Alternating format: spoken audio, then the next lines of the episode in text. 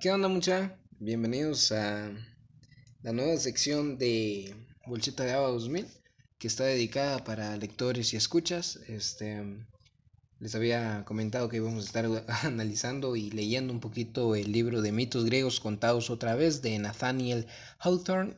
Este, ok, no sé si pronuncié bien el nombre, pero nada, en Instagram les dejo ahí en destacadas el libro para que lo puedan buscar y si gustan leerlo y pues dejar su comentario ahí por si no lo entendieron.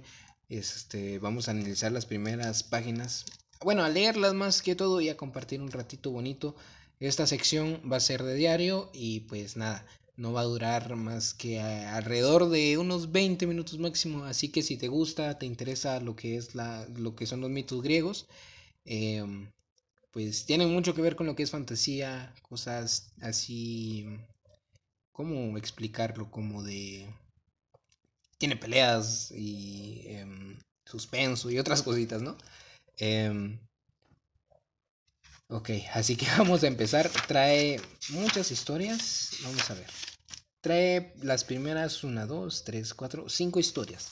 La primera es el bellocino de oro. Este, he estado leyéndole, está muy interesante. Así que sin más ni menos, y sin tanta vuelta, vamos a empezar. Ah, ya saben, alístense el cafecito, el té o la bolsita de agua ahí. el vellocino de oro. Cuando Jasón, el hijo del destronado rey de Lolcos, era niño, fue separado de sus padres y puesto bajo el cuidado del maestro más curioso que, pudiera, que pueda imaginarse. Este individuo ilustradísimo era una de las personas o cuadrúpedos llamados centauros, Vivía en una cueva y tenía el cuerpo y las patas de un caballo blanco junto con la cabeza y el torso de un hombre. Se llamaba Quirón y a pesar de su extraña apariencia era un excelente maestro y tuvo varios alumnos que más tarde le dieron fama, pues desempeñaron un papel importante en el mundo. El famoso Hércules fue uno de ellos, así como Aquiles y Filoctetes y también Escolapio a quien alcanzó una gran reputación como médico. El buen Quirón les enseñaba a sus discípulos a tocar el arpa y curar enfermedades, y a manejar la espada, el escudo, junto con varias otras ramas de la educación que se enseñaban a los muchachos de aquel tiempo, en vez de la escritura y la aritmética. A veces ha llegado a sospechar que el maestro Quirón no era en realidad muy distinto a los demás personas, sino que como era un viejo alegre y de buen corazón tenía la costumbre de imaginar que era un caballo y de corretear en cuatro patas por el salón de clases y dejar que los, que los pequeños se montaran sobre su espalda. Y entonces, cuando sus alumnos crecían, crecían y envejecían, al parecer, al mecer a sus nietos, perdonen, sobre sus rodillas les contaban acerca de los juegos de sus días de escolares y estos niños se formaron la idea de que a sus abuelos les había enseñado a leer un centauro, mitad hombre y mitad caballo. Ustedes saben, los niños pequeños, como no entienden bien lo que se les dice a menudo, se forman en la mente unas ideas tan raras. Sea como fuere, siempre se ha dicho y se ha dado por cierto, y siempre se dirá mientras dure el mundo, que Quirón, con la cabeza de un maestro de escuela, tenía el cuerpo y las patas de un caballo. Imagínense al viejo y serio caballero entrando estrepitosamente en la sala de clases, golpeando el suelo con sus cuatro cascos, pisando tal vez los dedos de los pies de algún chiquillo, boleando la cola en algún lugar de un palo y de vez en cuando saliendo al trote para comer un bocado de hierba. Me pregunto cuánto le cobraba el herrero por un juego de herraduras. De modo que Jasón vivió en la cueva, con este Quirón de cuatro patas, desde su más tierna infancia. Cuando contaba apenas unos pocos meses, hasta cuando alcanzó la estatura completa de un hombre, se convirtió en un excelente arpista supongo y muy hábil para el uso de las armas, y con un conocimiento pasable de las hierbas y otras que se usaban los médicos. Y por sobre todo un equitador, un equitador admirable. Pues para enseñarle a montar a los jóvenes, el buen Quirón seguramente no tenía rival entre los maestros de escuela. Con el tiempo, siendo ahora un joven alto y atlético, Jasón resolvió buscar fortuna en el mundo, sin pedir consejo a Quirón y sin decirle nada al respecto.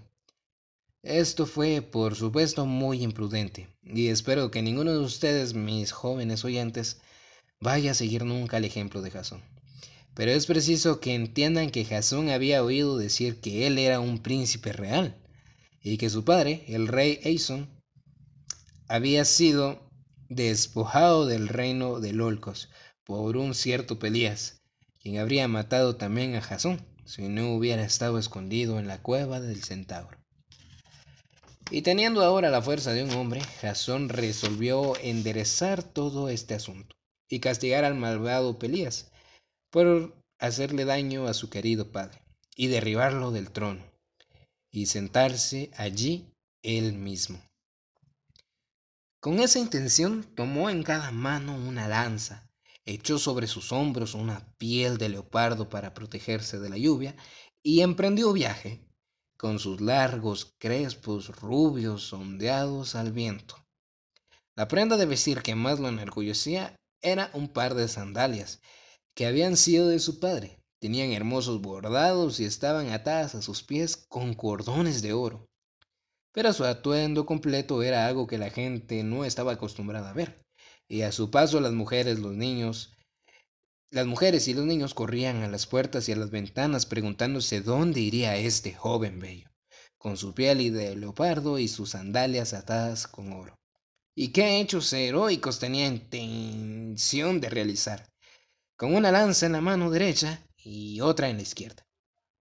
No sé qué tan lejos había viajado Jasón cuando llegó a un río turbulento que se precipitaba justo frente a donde él tenía que cruzar con manchas de espuma blanca entre sus remolinos negros, en tumultuoso afán y, rugiendo con furia al avanzar, aun cuando no era un río muy ancho en las estaciones secas del año, ahora estaba crecido a causa de las torrenciales lluvias y del deshielo de la nieve en las laderas del monte Olimpo. Y producía un sonido tan atronador y se veía tan salvaje y peligroso que Jasón con todo lo atrevido que era, juzgó prudente detenerse en la orilla. El lecho del río parecía estar sembrado de rocas escabrosas, filudas, algunas de las cuales asomaban por encima del agua. Al rato un árbol desarraigado con las ramas quebradas se acercó a la deriva en la corriente y se enredó entre las rocas. A veces una hoja abogada y una vez el cadáver de una vaca pasaron flotando. En suma, el río crecido había llegado ya había causado ya muchos daños. Era evidentemente demasiado profundo para que Jasón pudiera cruzar. Caminando, y demasiado turbulento para que pudiera cruzarlo a nado. No veía ningún puente, y en cuanto un barco si lo hubiera habido, las rocas habrían vuelto pedazos en un instante. Vean al pobre muchacho, dijo una voz cansada muy cerca de él.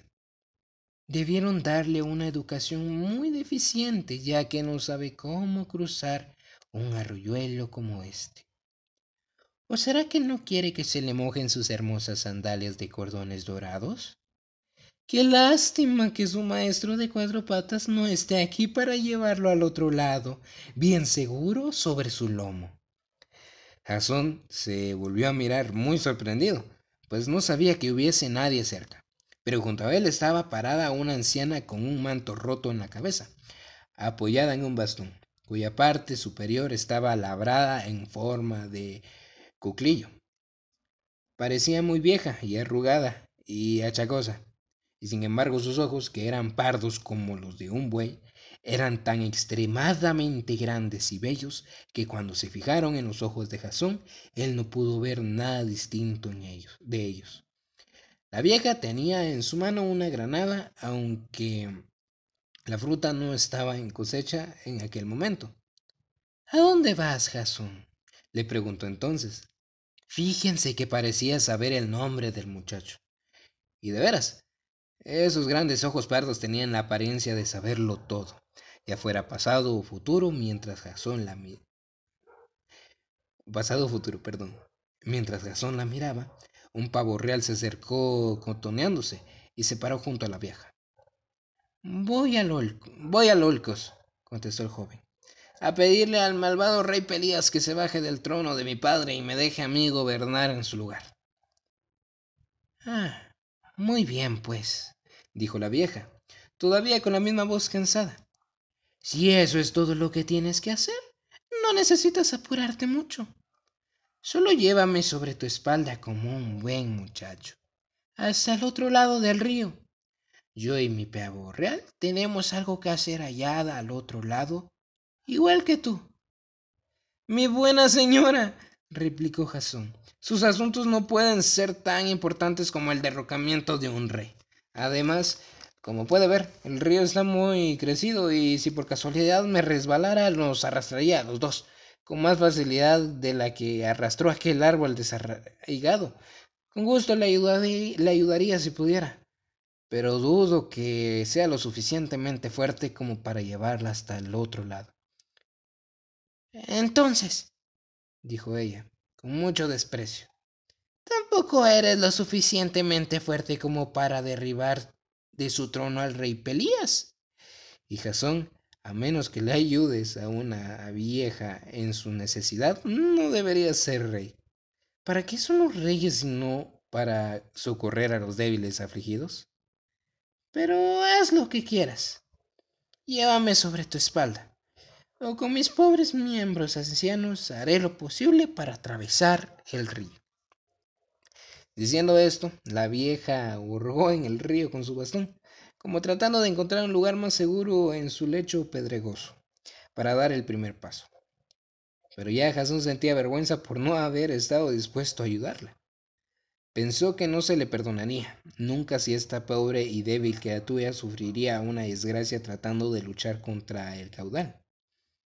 El buen Quirón, fuera o no fuera medio caballo, le había enseñado que el uso más noble que podía darle a su fuerza era el de asistir a los débiles. Y también debía tratar a cada mujer joven como si fuera su hermana y a cada mujer vieja como a una madre. Recordando estas máximas, el fuerte y valeroso joven se arrodilló y le pidió a la buena señora que se montara sobre su espalda. El paso no me parece muy seguro, observó pero como su asunto es tan urgente, trataré de llevarla al otro lado. Si el río la arrastra, me llevará a mí también. Eso sin duda será muy divertido para ambos, anotó la vieja. Pero no temas, llegaremos al otro lado sanos y salvos. Así que, así que echó los brazos al cuello de Jasón y alzándola del suelo, el muchacho entró audazmente en la turbulenta y espumosa corriente y comenzó a alejarse de la orilla, con paso vacilante. En cuanto al pavo real, se puso sobre el hombro de la vieja señora. Bueno, muchachos, yo hasta aquí les dejo para no aburrirles tanto, para dejarles un poco en suspenso la historia. Estos son los primeros, las primeras ¿qué? cinco páginas del libro este, no sé qué tan, qué, qué, les va pareciendo. Espero que les esté gustando.